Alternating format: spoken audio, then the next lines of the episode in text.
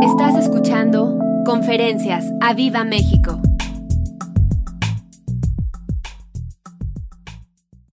Él es nuestro protector, Él es nuestro alto refugio, Él es nuestra fortaleza.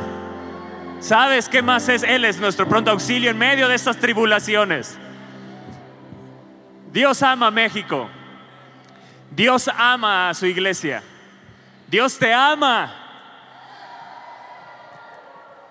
Quiero decirte hoy que Dios te ama. Dios te ama grandemente. Dios te ama en sobremanera grande. ¿Cuántos se sienten amados por Dios? Yo me siento muy amado por Él. Agradecido que fuimos guardados en medio de un terremoto tan fuerte como este que se sintió horrible. Y también nos lleva a seguir clamando por esta nación y que Dios tenga misericordia de aquellos que aún todavía están con vida y están entre los escombros.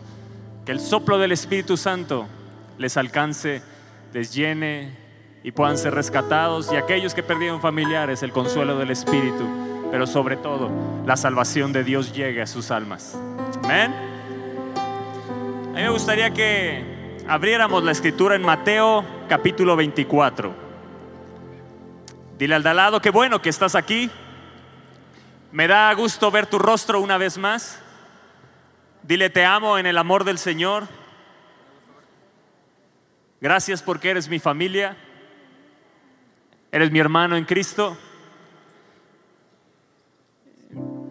Dile si te he hecho algo, te pido perdón. Quiero decirte que te amo. Hazlo. Dice que amaremos a nuestro prójimo como a nosotros mismos, dice la palabra de Dios. Y yo no sé si en los siguientes minutos Cristo venga. No lo sé. Puede ser que sí. Pero que tengamos la oportunidad de decirle a nuestros seres queridos, a nuestros hermanos en Cristo, te amo. Y podamos decirle, Dios, te amo con todo mi corazón. Amén. Siempre es una buena oportunidad, ¿no lo crees? Sabes, yo creo que Dios nos está dando una segunda oportunidad. Cuando una persona o a lo mejor tú has padecido algún accidente y Dios te ha salvado la vida, ¿qué es lo primero que decimos? Es que Dios nos ha dado una segunda oportunidad. Cuando eres salvado de una enfermedad de muerte, ¿qué decimos? Dios me ha dado una segunda oportunidad. Eso hablando en, términos personales, pero a través de un terremoto que sacude una nación y que hoy estás con vida, déjame decirte, Dios nos ha dado una segunda oportunidad. El punto es, ¿cómo ocuparemos esta segunda oportunidad? ¿Seguiremos, ¿Seguiremos viviendo nuestra vida igual? Yo creo que no.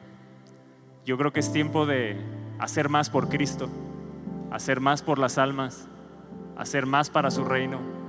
Yo creo que es un gran tiempo, es una gran bendición la que tenemos, iglesia. Dios nos ha dado una segunda oportunidad. A veces cuando lo vemos tan cerca, solo pensamos que ahí Dios nos ha dado una segunda oportunidad.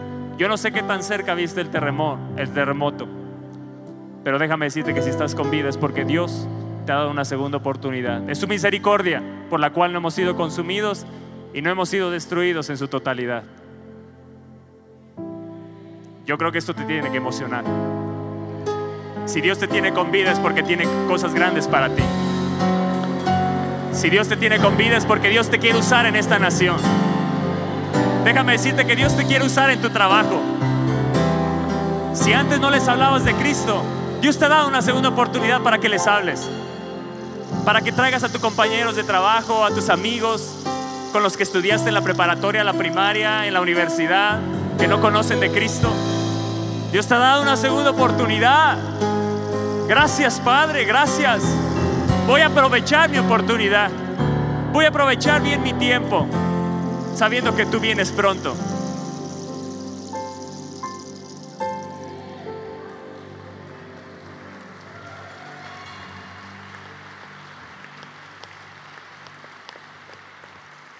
Nos ha dado una segunda oportunidad de llenar este auditorio de almas que no le conocen. Nos ha dado una segunda oportunidad de que tus familiares, que hoy están en temor, en tristeza, en desilusión, en angustia, puedas decirles, el siguiente domingo paso por ti, te voy a llevar a un lugar donde vas a ser libre de ese temor. Te voy a llevar a un lugar donde vas a ser libre de esa angustia. Te voy a llevar a un lugar donde milagros acontecen.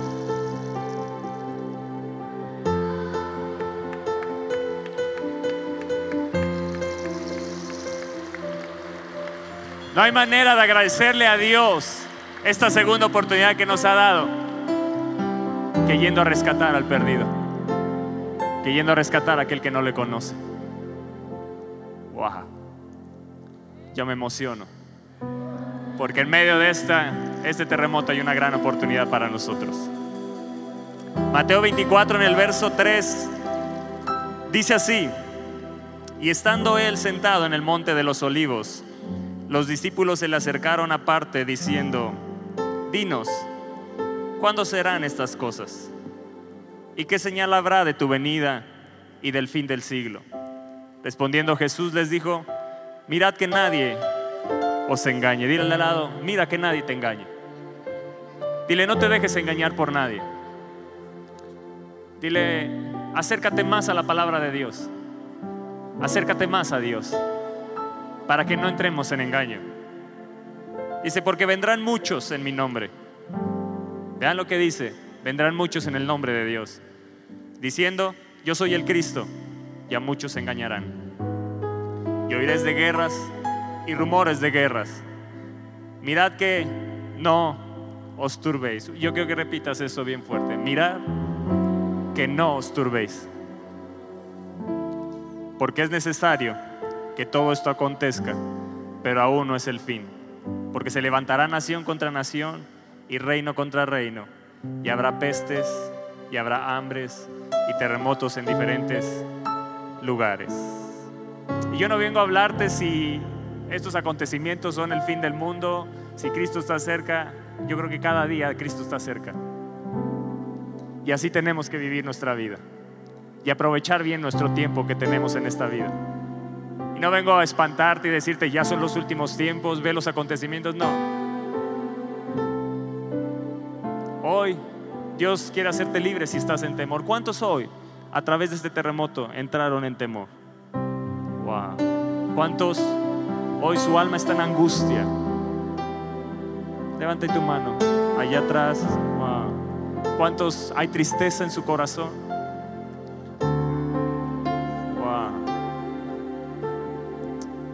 ¿Sabes qué nos dice Jesús? Que cuando vengan estos terremotos y estos acontecimientos, dice que se levantará nación contra nación, reino contra reino, se oirá, de rumores de guerras.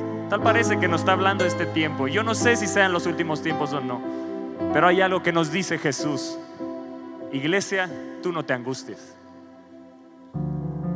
Aún todavía no es el fin. Aún todavía no es el fin.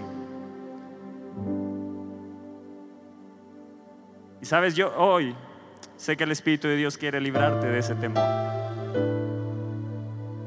¿Por qué no te levantas ahí, tú que estás en temor, en angustia, que ha venido estos pensamientos de muerte, que no puedes dormir?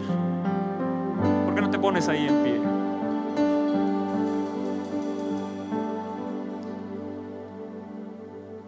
Señor, yo te pido, cierra ahí tus ojos. Precioso Espíritu Santo, gracias por esta gran oportunidad que nos estás dando. Yo te pido que hoy tu paz, esa paz que el mundo no nos puede dar, esa paz que el mundo no conoce, pero que solo tú puedes dar. Hoy yo te pido, Padre, que bendigas a tu pueblo con tu paz. Que esa paz inunde sus corazones, inunde sus pensamientos, inunde su espíritu yo declaro sobre sus vidas que en paz se acostarán, pero también asimismo dormirán, que sus sueños serán sueños de ti, Espíritu Santo. Guarda sus sueños, guarda su alma. Y yo declaro que son libres de todo temor, libres de toda angustia, libres de toda tristeza, de todo pensamiento de muerte, todo ataque del enemigo. Yo lo ato y lo reprendo en el nombre de Jesús y declaro destruidas sus maquinaciones. Y yo declaro sobre tu vida, recibe paz. Recibe la paz de Dios en tu corazón. En el nombre de Jesús. Levanta ahí tus manos y dile, Señor, yo recibo tu paz.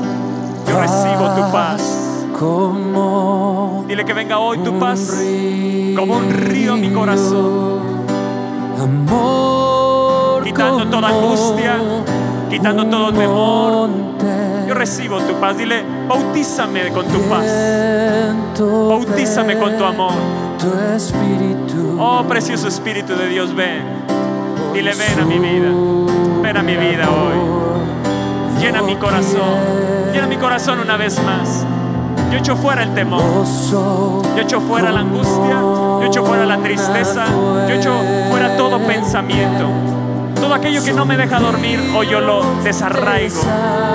Oh, en el nombre de Jesús recibe paz. Recibe la presencia de Dios. Dile, ven, Santo Espíritu. Ven con tu fuego y consume la tristeza. Consume la angustia. Consume toda turbación en mi alma. Oh, ven. Ven, Santo Espíritu. Tú que nos estás viendo a través de Facebook, recibe paz. Recibe la presencia de Dios. Oh, ven, precioso Espíritu Santo. Paz. Dile paz como un río. Un río. Oh, sí, tu paz que nos inunda. Amor que nos llena. como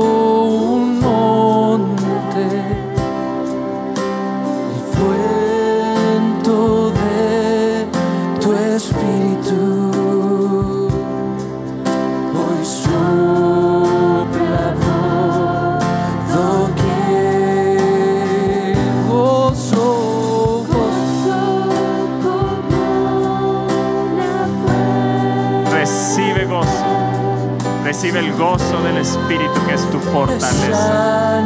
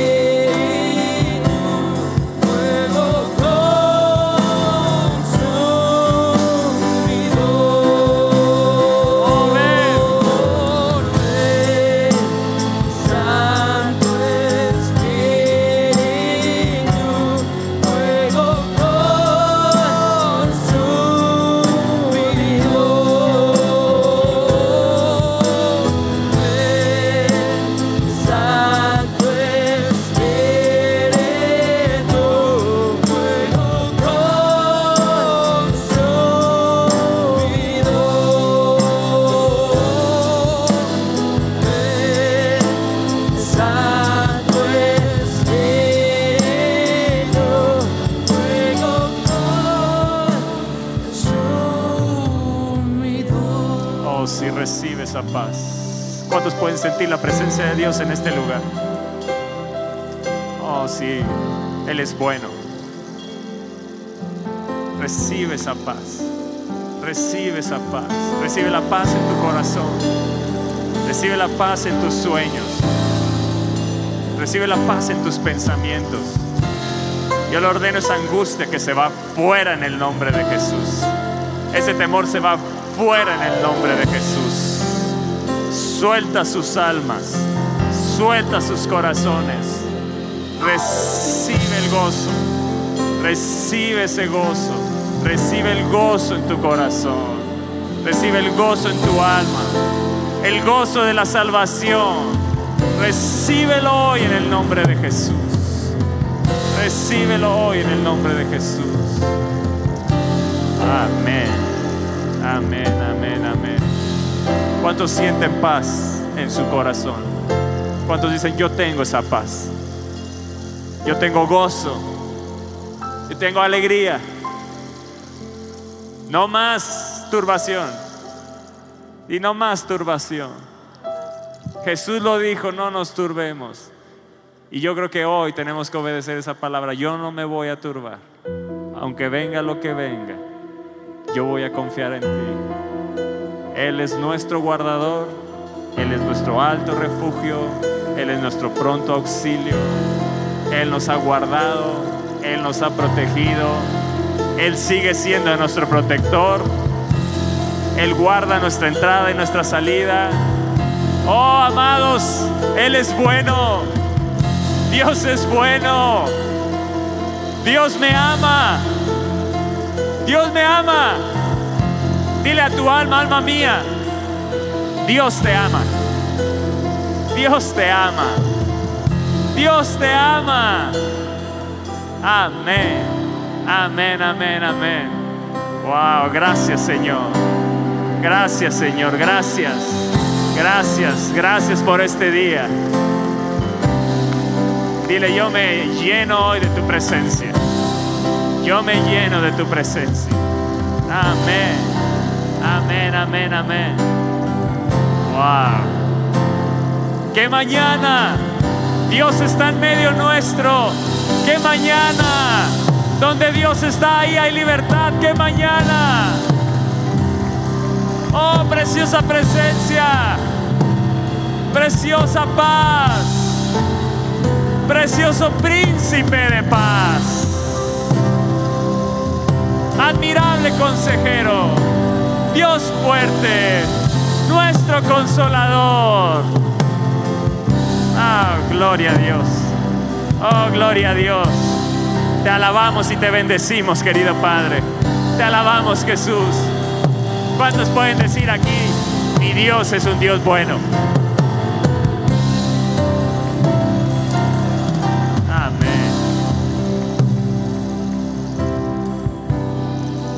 Pueden tomar su asiento. Muchas gracias. Wow. Qué hermoso es nuestro Dios, ¿no crees? Cuánto nos ama. Yo no sé si tú te sientas muy amado por Él, pero Él es bueno. Que hoy recibas ánimo en tu espíritu. Que hoy recibas ánimo. El gozo del Señor es tu fortaleza. Recibe el ánimo de Dios. Recibe el ánimo de Dios. Dile al de al lado, yo te bendigo. Recibe ánimo. Recibe ánimo porque hay mucho por hacer. Tenemos una segunda oportunidad, hay mucho por hacer. Mateo 24 nos está diciendo aquí Jesús que oiréis de guerras, de rumores de guerras, mirad que no os turbéis. Di yo no me voy a turbar. Porque ve lo que dice Jesús, porque es necesario que esto, todo esto, dice, acontezca, pero aún no es el fin. Di, aún no es el fin. Qué increíble esto, ¿no? Di, aún no es el fin. Pero se levantará nación contra nación y reino contra reino y habrá pestes y hambres y terremotos en diferentes lugares. Y todo esto será principio de dolores. Entonces se os entregarán a tribulación y os matarán y seréis aborrecidos de todas las gentes por causa de mi nombre. Muchos tropezarán entonces y, y se entregarán unos a otros y unos a otros se aborrecerán. Y muchos falsos profetas se levantarán y engañarán a muchos. Vean que Jesús dice dos veces que no los engañen. Dile al de lado, no te dejes engañar. Mucho cuidado. ¿Qué es lo que miras en redes sociales? ¿Qué es lo que miras en la televisión? ¿Con quién te juntas? ¿Qué escuchas? Mucho cuidado, dile mucho cuidado. Dice, y por haberse multiplicado la maldad, el amor de muchos se enfriará. Yo te hago una pregunta hoy, no me contestes. ¿Cómo está hoy tu amor por Dios? ¿Qué tan apasionado está hoy tu amor por Dios? Y cuando te hablo de tu amor por Dios, hablo de que le ames con todo tu corazón, con toda tu alma, con todas tus fuerzas, con toda tu mente. Y que amemos al prójimo como a nosotros mismos, que tengamos pasión por las almas. Que tengamos pasión por las almas. Vuelvo a decirte, Dios nos está dando una segunda oportunidad. Mas el que persevera hasta el fin, este será salvo. Y vean lo que dice verso 14 y quiero que todos lo lean bien fuerte. Y será predicado este evangelio del reino en todo el mundo para testimonio a todas las naciones. Y grita esto fuerte, y entonces vendrá el fin. Sabes, yo lo que miro en esto, y el jueves que estábamos con nuestros pastores en el programa Da Viva Lounge, y que nuestro pastor estaba leyendo esto, y yo iba, íbamos avanzando en la lectura, Jesús me detuvo en este verso que dice, habrá, oirán de guerras, de rumores de guerras, se levantará nación contra nación, reino contra reino, habrá pestes, hambres, terremotos, pero aún no es el fin. Y Jesús, claro, me dijo, hay tiempo, di aún hay tiempo aún hay tiempo. Y sigue avanzando Jesús y sigue diciendo una serie de cosas y se detiene cuando dice, cuando prediquemos el Evangelio a todo el mundo, entonces vendrá el fin. Yo lo que veo en esta etapa entre terremotos, guerras, este tiempo que estamos viviendo, yo no sé si sea el fin o no sea el fin, pero pareciera que lo que nos está describiendo aquí Jesús es este tiempo. Y lo que Dios me decía y el Espíritu Santo me decía es que aún hay tiempo de salvar almas. Aún hay tiempo de que se salven tus tíos. Aún hay, hay tiempo de que se salven tus abuelitos. Aún hay tiempo de que tus padres, tus hijos se salven. Aún hay tiempo de que tus amigos se salven. Aún hay tiempo de que tus familiares se salven. Aún hay tiempo. Tenemos una segunda oportunidad y creo que nos debemos de levantar con gozo y con alegría diciendo gracias Señor. Qué gran oportunidad tenemos en medio de un terremoto. Vuelvo a decirte, qué gran oportunidad tiene la iglesia que ha sido salvada, que ha sido guardada, que ha sido protegida. Hay un propósito, aún no es el fin. ¿Qué quiere decir Jesús? Sabes, todavía tienes tiempo de salvar almas. No de hacer negocios y hacer dinero. ¿Sabes qué dice Jesús? ¿De qué le sirve al hombre ganar el mundo si pierde su alma? Y yo encontré en otra versión que decía, ¿Cuál es el costo terrenal que se compare a perder un alma?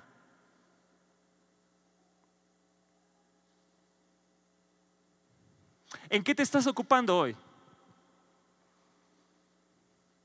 ¿En qué estás ocupando tu vida hoy? ¿En qué estás ocupando tu segunda oportunidad? Si estás ocupándolo en enriquecerte para no bendecir a la iglesia y no bendecir la obra, estás perdiendo tu tiempo. De nada te sirve ganar el mundo si pierdes tu alma. ¿Sabes qué es lo que dice Jesús en medio de eso? Si te preocupas por eso, vas camino a perder tu alma.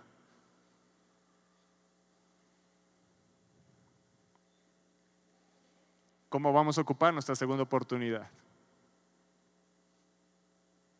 Aún hay tiempo. Di, aún hay tiempo. Aún no es el fin. Cuando vean todo esto, Jesús dice, aún no es el fin te está dando tiempo para que prediques el Evangelio a todo el mundo.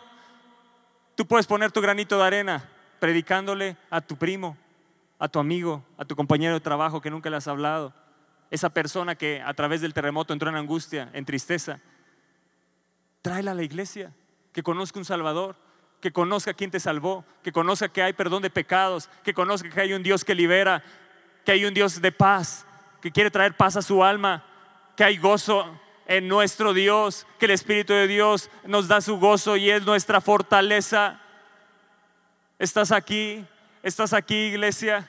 Hoy Dios te está moviendo y te está diciendo, aún hay tiempo, iglesia, aún hay tiempo, aún hay tiempo. Esta es una gran oportunidad en medio de este México que está conmovido, que está angustiado, que está turbado dice, ustedes no se turben, el mundo sí está turbado, pero ustedes no se turben. Lo que Jesús estaba diciendo es, aún no es el fin. Quiero que se concentren en lo importante, que aún no se ha predicado el Evangelio en todo el mundo. Y entonces después de eso vendrá el fin. Y entonces tú dices, sí, oramos por los pastores para que sigan predicando al mundo. Sí, oramos por los evangelistas, por los maestros, por los profetas, por los apóstoles. No, no, no, no. Esta es una comisión individual a los hijos de Dios. E iréis y haréis discípulos a todas las naciones. No te puedes lavar las manos y decir eso no es para mí. ¿eh? Yo te vengo a alentar y te vengo a animar que aún hay tiempo. Yo no sé si alguien lo entienda, pero es que aún hay tiempo. Aún hay tiempo. Aún hay tiempo. Dios nos dio una segunda oportunidad, iglesia. Aún hay tiempo de salvar almas. Aún hay tiempo de que tu familia se salve. Aún hay tiempo. Aún hay tiempo. Vuelvo a decírtelo, aún hay tiempo. Aún hay tiempo. Aún hay tiempo. Sabes, tenemos que apasionarnos en este tiempo. Más que nunca en tu vida cristiana, este tiempo es de apasionarte. Porque mientras hay terremotos, Dios ha prometido guardarnos. Porque, ¿sabes por qué te guarda? Porque hay gente que todavía no le conoce. Y tú tienes la respuesta. No te dejó con vida nada más para que sigas alegrándote, satisfaciéndote y sigas mirando hacia ti mismo. No, aún hay tiempo de que ya mires hacia otros, de que empieces a dar hacia otros, de que des el Evangelio, que les presentes a Jesucristo. Aún hay tiempo.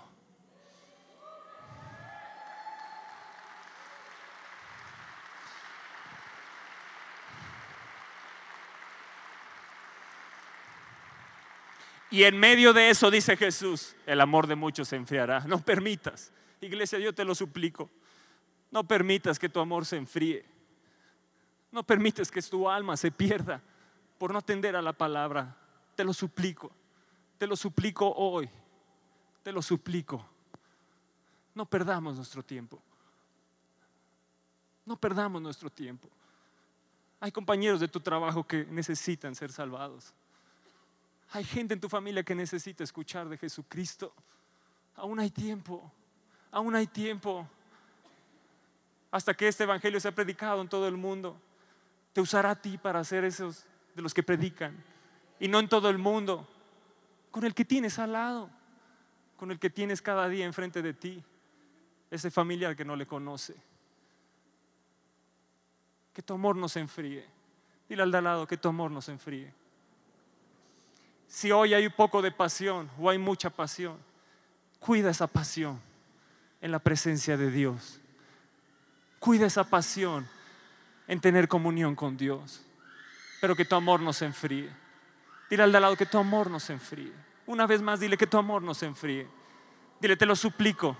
No seas de los que se van a enfriar y se van a perder. Yo quiero verte en el reino de los cielos yo quiero gozarme juntamente contigo y dancemos a nuestro Dios y nos alegremos con nuestro Dios y estemos con el Padre, el Hijo y el Espíritu Santo y nos alegremos juntos en una eternidad. Jesús dice, aún no es el fin. Y yo me gozo porque eso quiere decir que Dios está diciendo, hey, iglesia, aún hay tiempo. Aún hay tiempo. Abran ahí la palabra de Dios en 2 de Pedro capítulo 3. ¿Estás aquí conmigo? Yo no vengo a condenarte. Ninguna condenación hay en Cristo Jesús. Yo vengo a alentarte que te apasiones más por Dios. Que no haya temor en tu vida, que no haya angustia, que no haya tristeza. Que digas, no, no, espérate, yo me sacudo. ¿En qué estoy enfocado? No, no, no, espérame. Aún hay tiempo. ¿Estás aquí conmigo? ¿Estás aquí gozoso conmigo? Yo me alegro, porque aún hay tiempo de salvar almas en Gilotzingo, en Mazatla, aún hay tiempo. ¿Dónde están los de Mazatla? Aún hay tiempo de hablarle a otros de Jesucristo, de invitar a otros. Aún hay tiempo. Aún hay tiempo. Dios nos dejó con vida para proclamar las virtudes de aquel que nos llamó de las tinieblas a su luz admirable. Hacer luz en medio de las tinieblas a ponerle sabor a esta tierra porque somos la sal. Amén. Amén. Amén.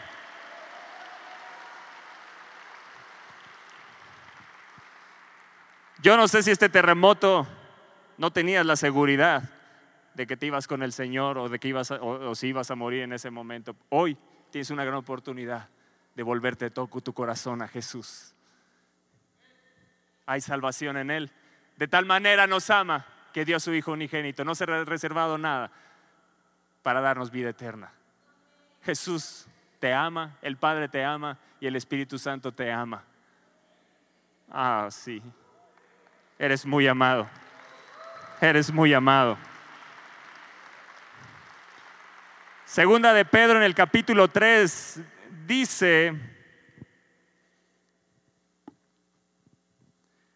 vean cómo empieza esta, este capítulo y en esta carta que está escribiendo Pedro, ¿cómo dice?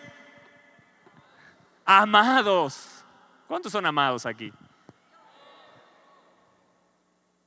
Hace cuenta que Pedro te estaba hablando hace unos cuantos años atrás y escribió esto para ti. Amados, esta es la segunda carta que os escribo y en ambas despierto con exhortación vuestro limpio entendimiento, para que tengáis memoria de las palabras que antes han sido dichas por los santos profetas y del mandamiento del Señor y Salvador dado por vuestros apóstoles. Sabiendo primero esto, que en los postreros días, ¿cuándo? Está hablando de este tiempo Pedro, ¿verdad? Dice, en los postreros tiempos vendrán qué? Burladores, andando según sus propias concupiscencias y diciendo, ¿dónde está la promesa de que Cristo viene? Porque desde el día en que los porque desde el día en que los padres durmieron todas las cosas permanecen así como desde el principio de la creación. Y entonces Pedro empieza a escribir algo que nos deja para este tiempo. Dice en los postreros tiempos y lo deja ahí en claro, en los postreros tiempos y sigue avanzando su carta. Y en el verso 8, vean lo que dice. Dice, más que, oh, ¿qué? Más que, oh, amados. Vuelvo a decirte, tú eres muy amado. Dios te ama. No importa lo que hayas hecho, no importa si has pecado. Si te vuelves a de todo tu corazón, hay un Dios que te ama y Él es fiel y justo para perdonarte. No importa lo que hayas hecho, Él quiere perdonarte hoy y que vuelva el gozo de la salvación a tu vida y que ninguna condenación haya en tu corazón y que no haya nada en tu mente que te detenga de amarle a Él con todo tu corazón. Dice más, oh amados, no ignoréis esto, que para con el Señor un día es que, wow, por eso te digo, yo no sé si va a venir ahorita o si va a venir en mil años. No lo sé. Lo que me corresponde es estar bien delante de Él, caminar en su palabra, caminar en santidad y aprovechar bien mi tiempo, porque aún hay tiempo. Y mil años como un día. Y yo quiero que repitas esto bien fuerte. El Señor no retarda su promesa.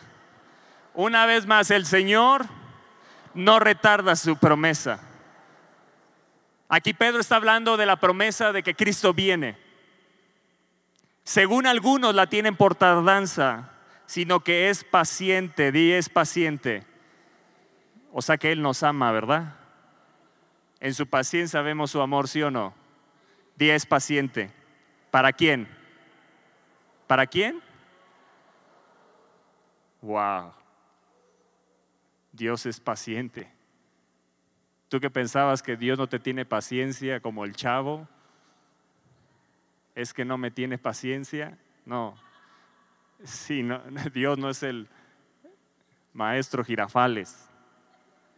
Dios nos tiene paciencia. Dios nos tiene paciencia. Yo quiero que te grabes eso en tu corazón. Dios me tiene paciencia. Dice, no queriendo que ninguno qué.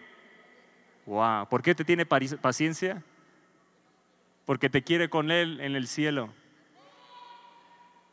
¿Estás ahí? Él no quiere que te vayas al infierno, porque hay infierno y hay cielo. Porque aquí lo dice, yo no quiero que ninguno perezca. Entonces, si puedes perecer, es porque te vas a ir a algún lado, te puedes ir a algún lado donde no esté Jesucristo. ¿Sí o no? Yo quiero que todos estemos aquí. No hay purgatorio ni nada de esas mafufadas. ¿Ok? hay cielo y hay infierno. Y como vivamos esta vida, es hacia donde vamos. Y dice, yo no quiero que, no queriendo que ninguno perezca, sino que todos, di todos, todos procedan al arrepentimiento. ¿A qué? Al arrepentimiento. Yo te lo voy a leer en otra versión, estos dos versos 8 y 9. Dice, no olviden ustedes, amados míos, que para el Señor un día es como mil años y mil años como un día. El Señor no demora el cumplimiento de su promesa como algunos suponen, sino que no quiere que nadie se pierda y está alargando el plazo para que los pecadores se arrepientan. Aún hay tiempo. Aún hay tiempo para ti hoy si necesitas arrepentirte, si necesitas volverte de tus malos caminos, si sabes que hay cosas que son incorrectas y que no estás caminando conforme a la palabra de Dios. Hoy hay tiempo. Hoy te puedes arrepentir de todo tu corazón. Hoy puedes volver a Dios de todo tu corazón. Hoy puedes decidir, Señor, he vivido mi vida para mí mismo. He usado las bendiciones que me has dado para mí mismo. Pero hoy, hoy, hoy, hoy, hoy, yo me determino a arrepentirme de todos mis pecados, a vivir una vida nueva, a vivir una vida transformada, a vivir para ti, a vivir apasionado para ti.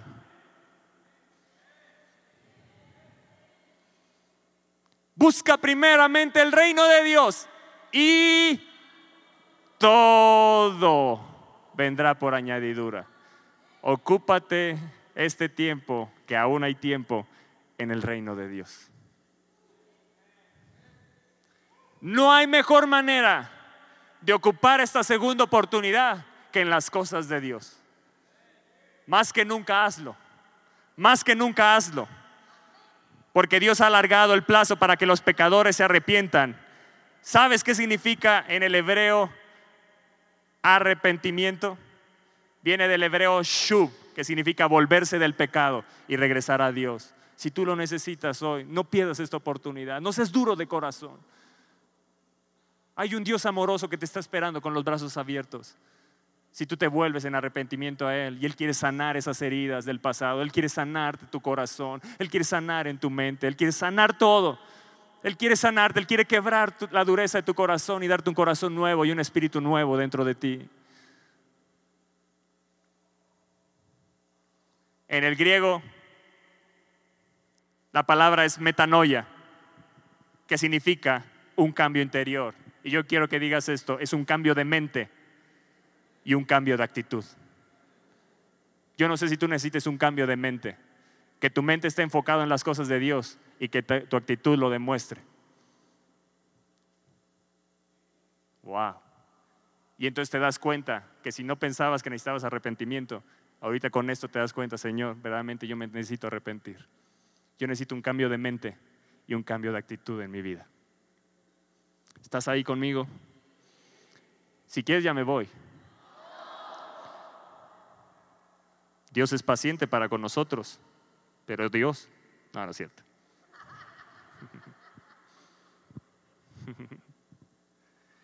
Vean lo que dice Lucas 13, si lo pueden poner en las pantallas. ¿Qué es arrepentimiento? Metanoia, di metanoia. Dile al lado, metanoia. Dile ya, metanoia. Cambia de mente, cambia de actitud. Hoy estás aprendiendo hebreo y griego. Aún hay tiempo para aprender también. Dile al lado metanoia. Dile en el nombre de Jesús metanoia. Cambia de mente, cambia de actitud. Pero dile, dile. Veo algunos que, ay, ¿qué me va a decir? Ay, no, qué pena. Si te da pena decirle algo aquí al lado, ¿cómo le vas a predicar a los de afuera del Evangelio? Rompe con eso. Hoy dile, Señor, yo a mí me cuesta trabajo predicarle, pero yo quiero hoy, hoy que cambies mi actitud, que cambies mi corazón. Yo me determino a venir arrepentido delante de ti. A lo mejor no puedes predicar a la gente de Cristo porque necesitas un verdadero arrepentimiento primeramente.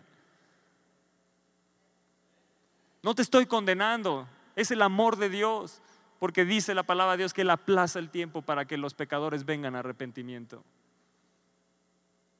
Dios no te quiere como hijo nada más para que vivas sus bendiciones, sino para que lleves almas al reino, porque las bendiciones de Él se ocupa.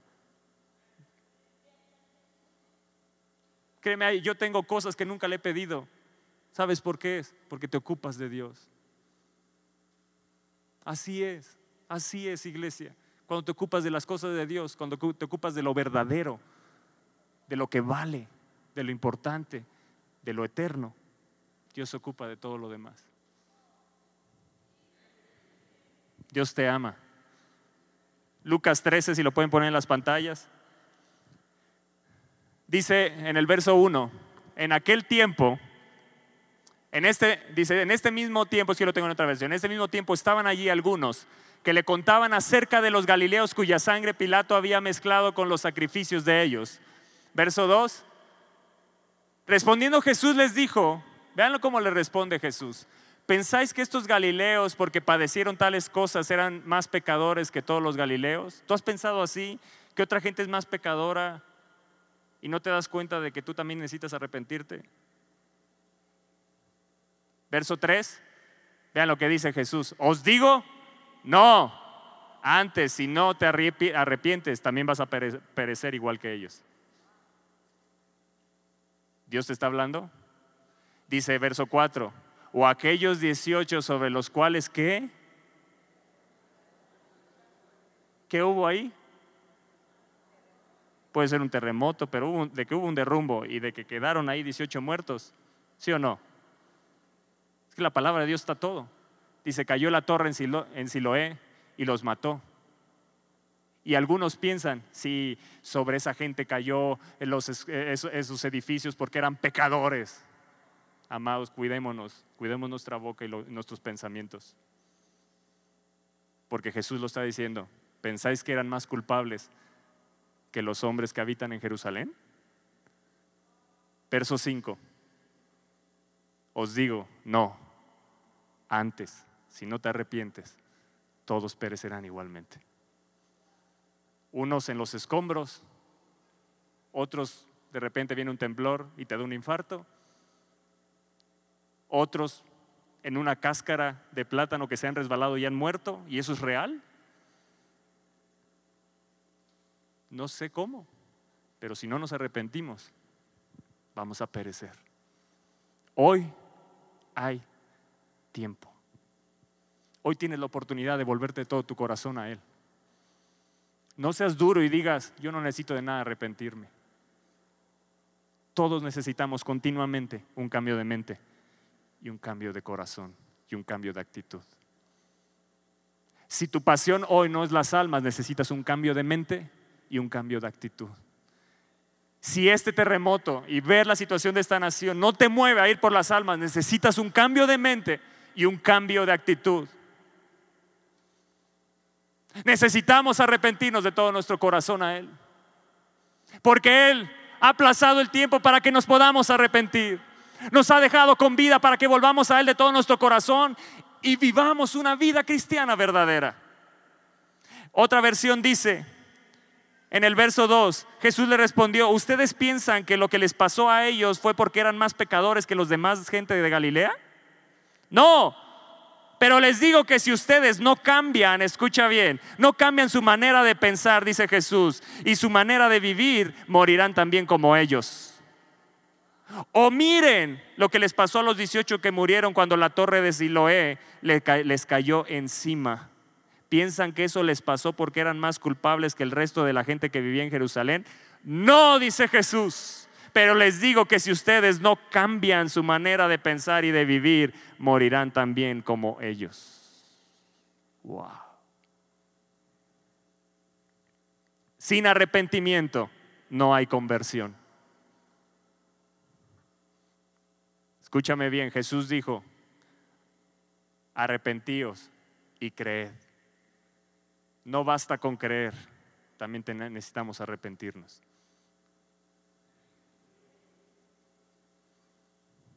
Cualquiera puede creer en la muerte redentora de Jesucristo, pero si no te arrepientes no puedes alcanzar su gracia. Cualquiera, te lo vuelvo a repetir, puede creer, en la muerte redentora de Jesucristo y en su obra redentora. Pero si no nos arrepentimos, su gracia no la alcanzaremos. Qué silencio. Yo me debería de gozar. Dicen, wow, Jesús me has dado una segunda oportunidad. Qué alegría, qué gozo, Señor. Gracias porque tú eres bueno. Ah, gracias porque has aplazado el tiempo de mi vida para que me arrepienta y para que pueda vivir para ti. No importa los meses o los años que vaya a vivir, no sé cuánto sea. Cada día yo quiero vivir apasionado por Jesús. Yo quiero vivir apasionado por ti. Otros ya no tienen la oportunidad, pero yo sí. Gracias, Padre.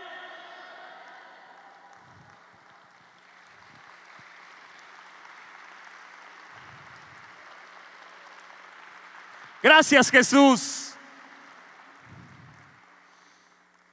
Debemos estar dispuestos a cambiar y a dejar nuestra vida anterior y buscar a Dios de todo nuestro corazón. ¿Estás de acuerdo conmigo? ¿Estás de acuerdo conmigo en esto que te estoy diciendo? Debemos de cambiar nuestra manera de vivir, nuestra manera de pensar, nuestra manera de actuar. Isaías 57, 7 dice, 55, 7 dice, deje el impío su camino y el hombre inicuo sus pensamientos. Vean lo que dice, el camino, su actuar y sus pensamientos. Hay tiene que haber un cambio de pensamiento y un cambio de vida, un cambio de actitud. Y dice, y vuélvase al Señor, el cual tendrá de él misericordia. Wow, Dios es bueno. Dios es bueno, dice, el cual tendrá de él misericordia, y al Dios nuestro, el cual será amplio en perdonar. Wow, creo que aquí no sabemos el Dios que tenemos.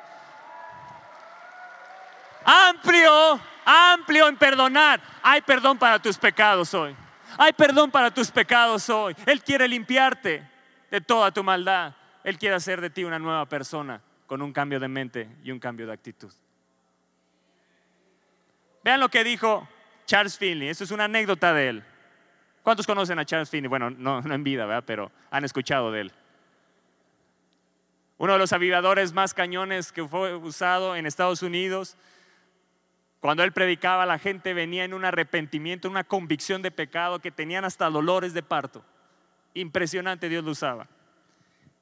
Y escucha esto. Un día cuando él terminó su predicación, un hombre se le acercó al final diciéndole, diciéndole que le había llamado mucho la atención lo que él había predicado, que la sangre de Cristo nos limpia de todo pecado. Y grábate eso, la sangre de Cristo me limpia de todo pecado, de todo pecado. No algunos pecados, de todo pecado. Y lo invitó a ir a su casa.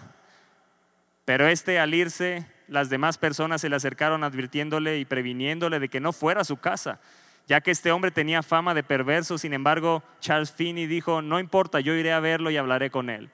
Charles Finney llegó a su casa, este hombre le abrió, tenía una chaqueta puesta y lo hizo pasar. Lo sentó, le puso llave a la puerta y empezó a contarle toda su vida. Sacó una pistola y dijo, con esta pistola he matado a cuatro personas, dos yo y dos mis empleados. ¿Cree usted que Cristo me pueda limpiar de ese pecado?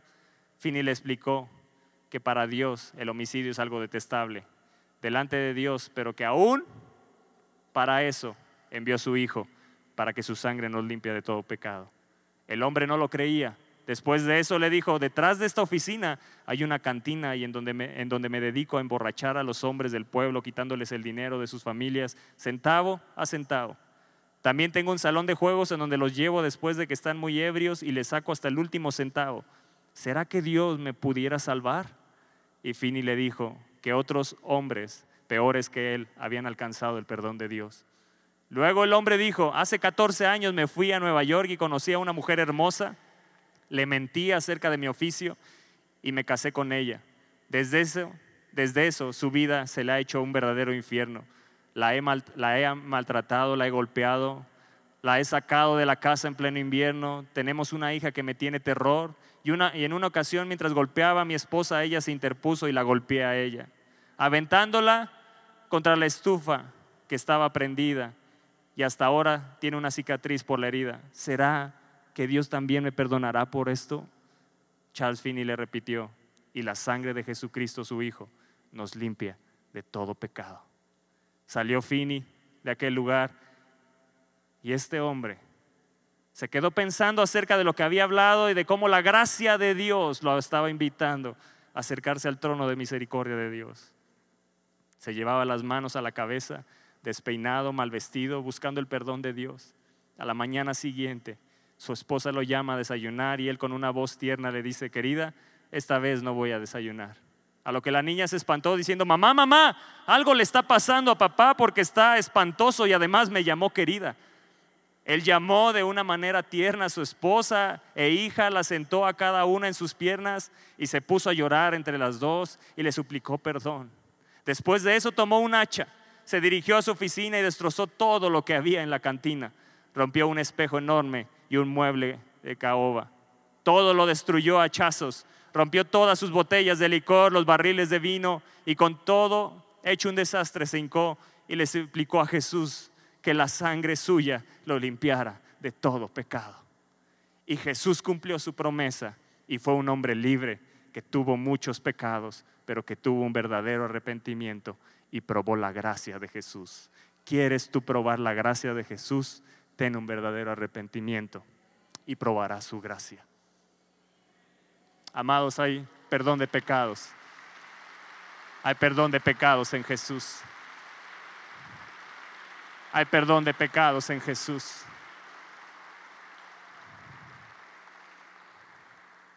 Yo no sé a quién le tienes que pedir perdón. A lo mejor maltratas a tu esposa o maltratas a tu esposo o maltratas a tus hijos. Aún hay tiempo de que pidas perdón. Aún hay tiempo de que te arrepientas aún hay tiempo de que haya un cambio de actitud. Este hombre tuvo un cambio de actitud. Había hecho cosas terribles, pero la sangre de Jesús nos limpia de todo pecado. Hay pecados que piensas que Dios no te puede perdonar. La sangre de Jesús nos limpia de todo pecado. Que tiene que haber un cambio de actitud, un cambio de mente, un cambio de corazón, un cambio de vida. Y más adelante sigue hablando Pedro en esta carta y les dice en el verso 14, vean lo que dice ahí más adelante.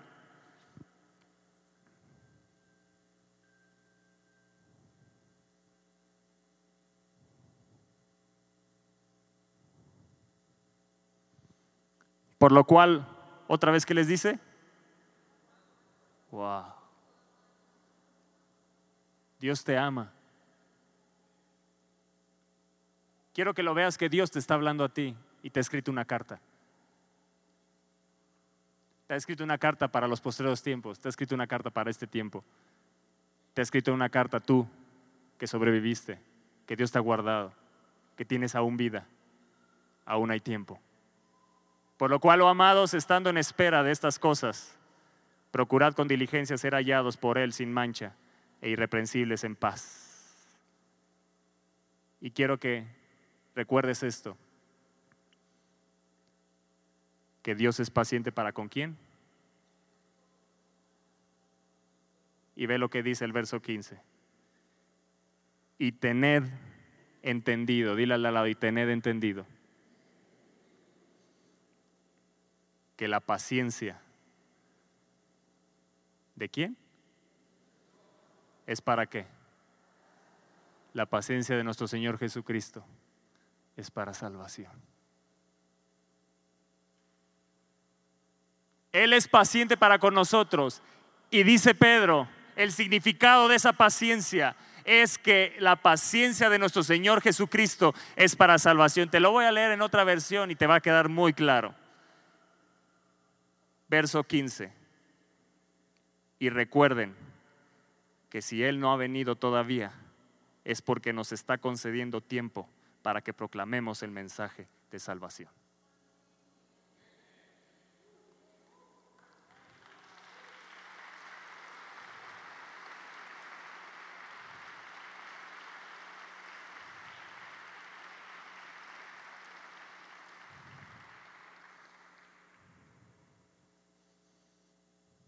Y recuerden que si no ha venido todavía, es porque nos está concediendo tiempo. Wow. Esta palabra golpeó mi corazón. Y vino a reafirmar lo que me había hablado en Mateo 24. No me enfoqué si va a venir nación contra nación y reino contra reino. Lo que el Espíritu Santo me enfocó es que aún hay tiempo.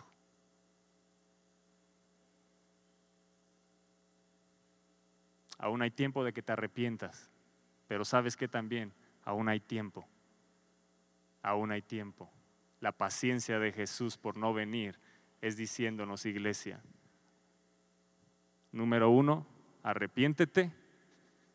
Y número dos, ve por los que no son salvos. ¿Cuántos hoy, en este lugar, verdaderamente, sinceramente, de corazón, están decididos a tomar esa decisión? A decir, Señor, tengo una segunda oportunidad y es para las almas. ¿Escuchaste?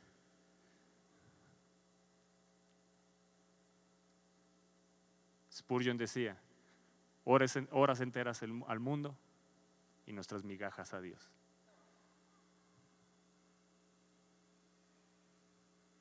¿Qué vamos a hacer? ¿Qué vas a hacer hoy? Dice Jesús, yo quiero que todos vengan a arrepentimiento. El que tenga sed, venga.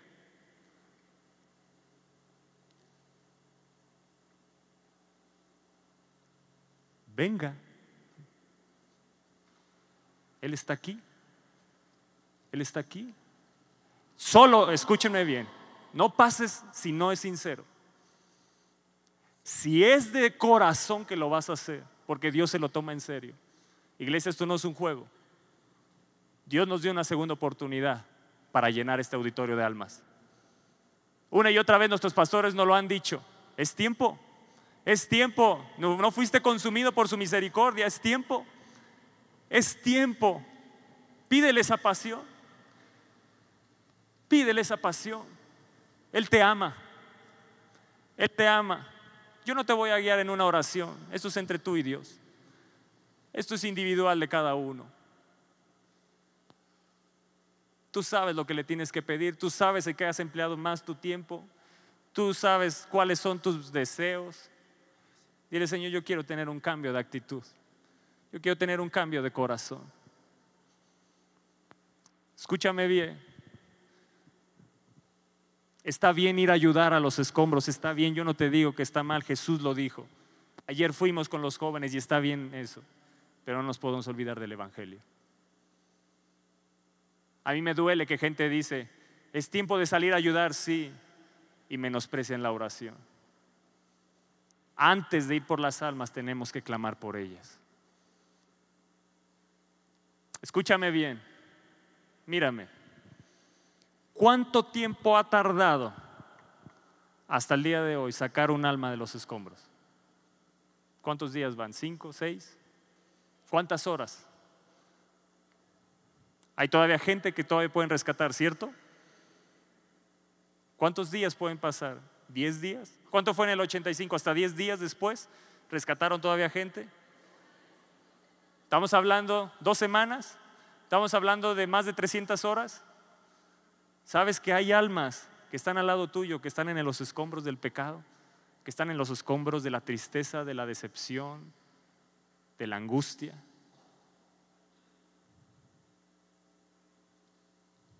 ¿Estás aquí?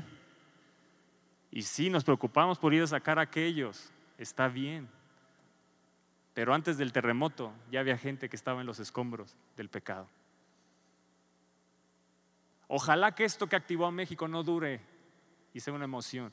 Nosotros, la iglesia, tiene que ser una convicción de determinarnos a rescatar a las almas de los escombros, de la tristeza, de la iniquidad. Aún hay tiempo. Y déjame decirte que no solo es ir y predicarles, te va a costar horas en el secreto, horas, días de estar de rodillas para que esa alma sea salva. Tú sabes lo que un alma se convierta a Cristo cuesta y cuántas batallas vienen a tu vida para que un alma se convierta. No perdamos el foco, iglesia. Está bien ayudar y ayudemos al prójimo y traigamos víveres y yo les invito a que sigan trayendo porque vamos a seguir llevando. Pero como Nemías, la espada en una mano y la otra obrando. La espada es la palabra, el evangelio, la oración, pero con la otra ayudando. Si nada más te dedicas a ayudar, estás perdiendo tu tiempo. Perdón que se los diga y, es, y no quiero que mamá le entiendan y que quede bien claro, porque luego ya hay gente que critica y habla. No, no, no, está bien ayudar, Jesús no lo dijo. ¿Cuándo te vimos hambriento? ¿Cuándo te vimos sediento? ¿Cuándo te vimos en la cárcel? Este es el tiempo para ayudar. Pero Jesús dice, lo único que salva un alma es Cristo en el corazón. Y que vengan a un verdadero arrepentimiento. Yo les estoy dando un plazo todavía. Eso es lo que Dios está diciendo hoy. Aún hay tiempo, les estoy dando un plazo para que vayan por las almas. ¿Cuántos aquí dicen, yo soy? Heme aquí, Dios. Verdaderamente, heme aquí, Dios. Yo voy a ir por las almas. Yo me determino. A cuando vaya a ayudar, voy a ver la manera de hacerla un discípulo. No solo que se convierta, sino hacerla un discípulo. Porque esa es la comisión, hacer los discípulos. Jóvenes que están aquí, traigan jóvenes al grupo de jóvenes. Trae a tus amigos, a tus compañeros. Tráelos a estas reuniones de 25 a 40. Tráelos. Háblales de Cristo. No te quedes callado. Ellos te necesitan. Y si hoy necesitas arrepentirte, dile Señor, yo hoy me vuelvo a ti de todo mi corazón. Yo te pido perdón por todos mis pecados. Todavía tengo mucho que darles, pero me voy a detener aquí. Creo que es momento de, de volvernos a Él de todo nuestro corazón. Creo que es momento de, pues pasar aquí. Si quieres pasar, no, no pasa nada. Aquí hay espacios si te quieres postrar, lo que tú quieras hacer, pero lo importante es que de aquí salgas con un, una pasión, convencido de que a lo mejor no has sido un hombre una mujer obediente a Dios. Aún hay tiempo. Quiero decirte que Jesús está aquí y Él quiere perdonarte, Él quiere sanarte. Él está aquí, Él es el nuestro amado, Él es nuestro Padre.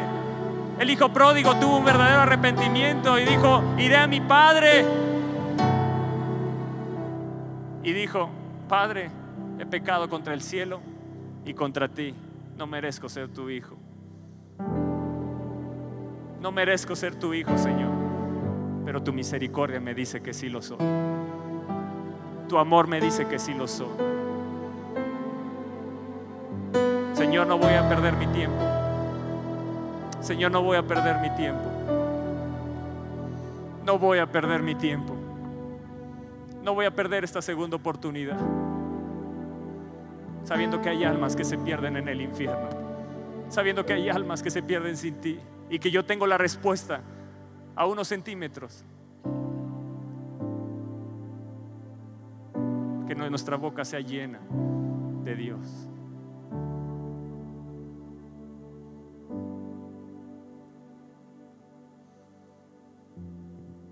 Háblale a Él. Háblale a Él.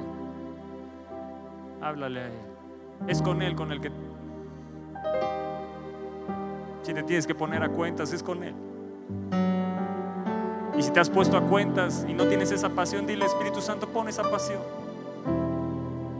Hazme sensible a la necesidad de las almas. Hazme sensible. Hazme sensible. Hazme sensible.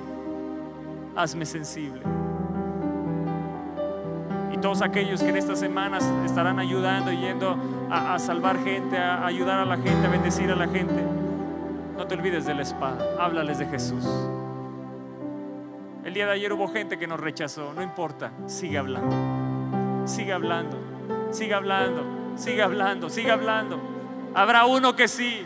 Habrá dos, habrá tres que sí quieran escucharte, que sí recibirán esa salvación y que puedan venir a arrepentimiento. Dios te quiere usar. Dios te quiere usar. Este no es un llamado solo para los cinco ministerios. Este es un llamado a la iglesia. Este es un llamado a la iglesia. Este es un llamado a la iglesia.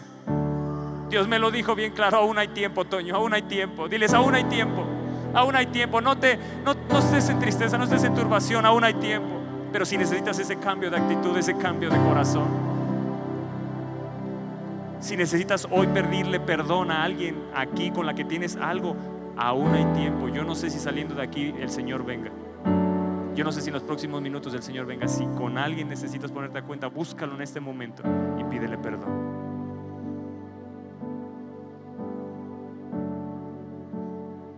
No seamos duros de corazón.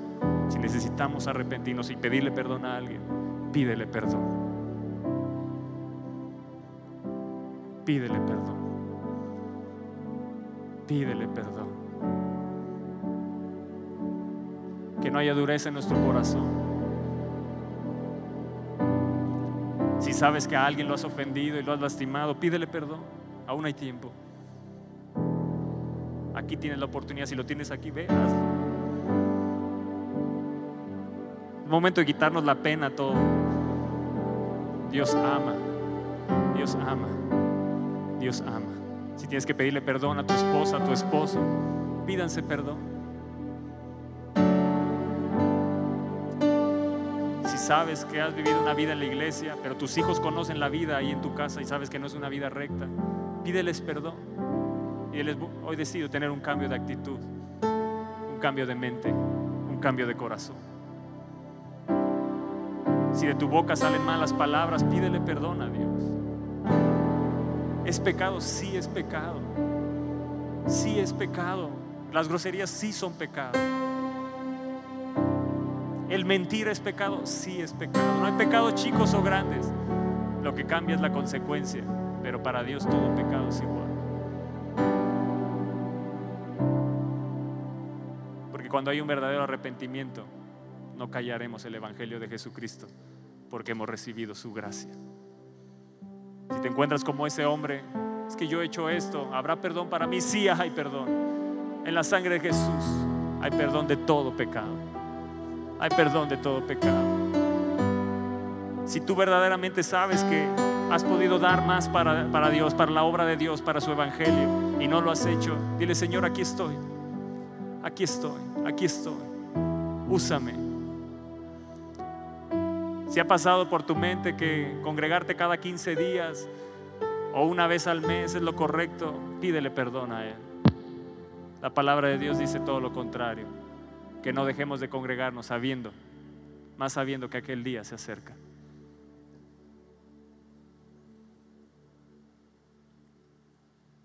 Si sabes que estás en una relación incorrecta,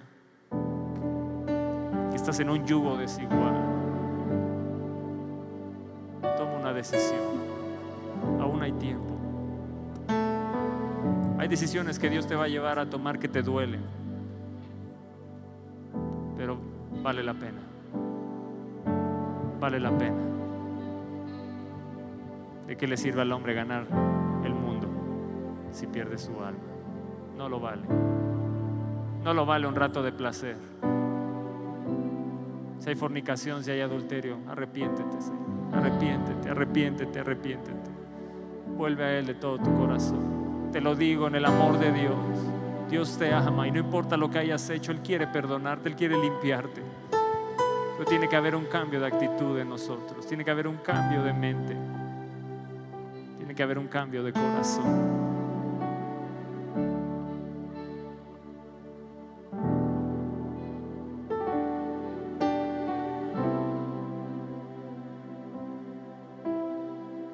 Pedimos perdón, Señor.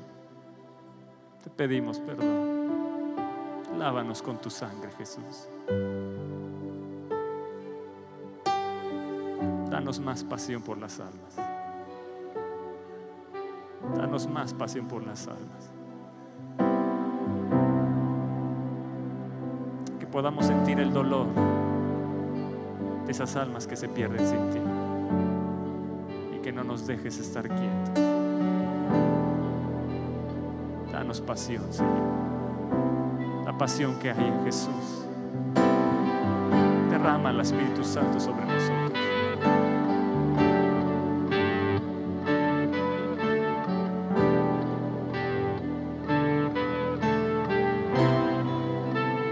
Sabes, Espíritu Santo, quiero ir a más en ti.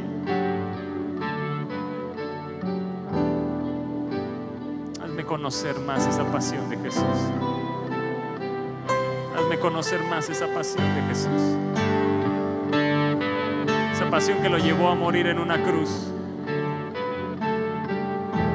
Esa pasión que lo llevó a tomar mi lugar.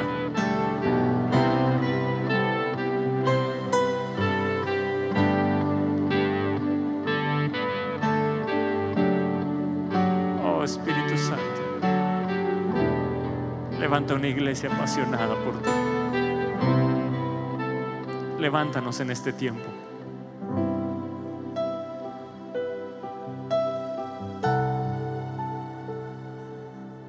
Ahora entiendo que esperar pacientemente es mientras espero, háblale a otros de mí.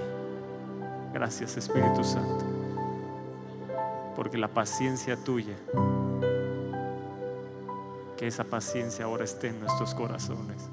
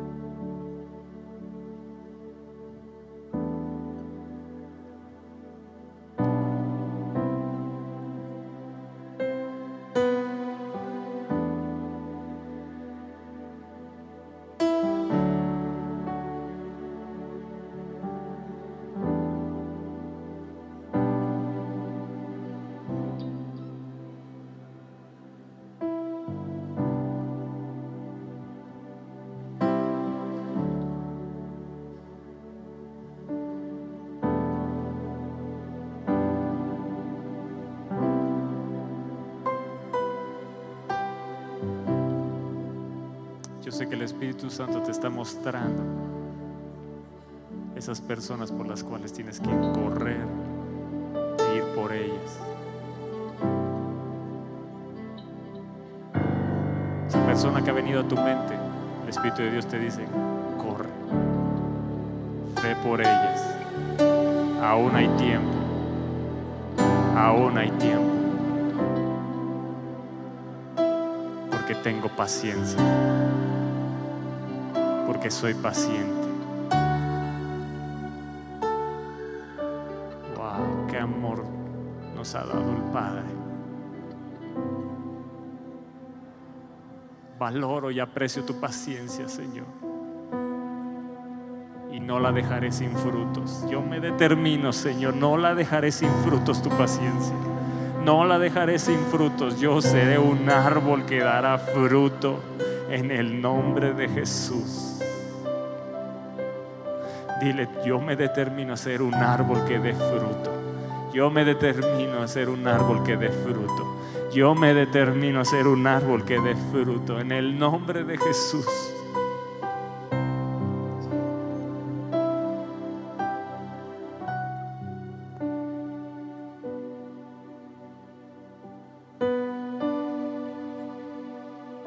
Gracias Señor por tu paciencia.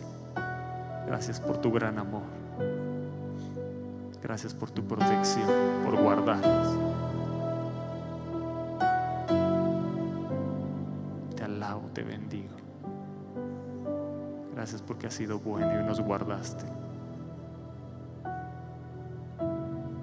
Pero lo estás haciendo con un gran propósito.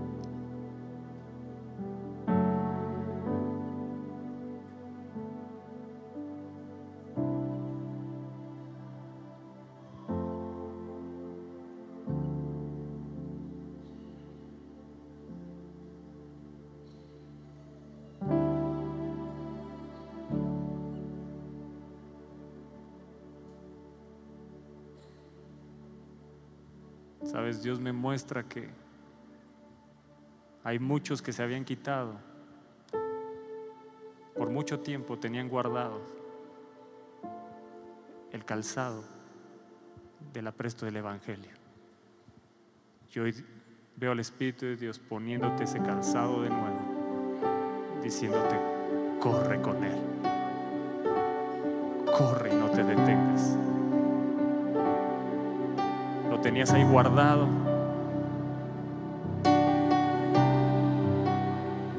Pero hoy Dios te está cambiando el calzado. Y es un calzado del apresto del Evangelio de la paz. Y te dice, corre con Él. Te está poniendo nuevas vestiduras como al hijo pródigo. Te pone un anillo nuevo. Te restaura a tu posición. Y te dice, ve con ese poder, con el poder del Evangelio. Y no te detengas en el nombre de Jesús. No te detengas en el nombre de Jesús. No más en el closet de sus zapatos. Es más, dice Dios, no te los quites. Por nada se te ocurra quitártelos. Corre, corre porque aún, aún hay tiempo. Espera nuestra próxima emisión de Conferencias. ¡A Viva México!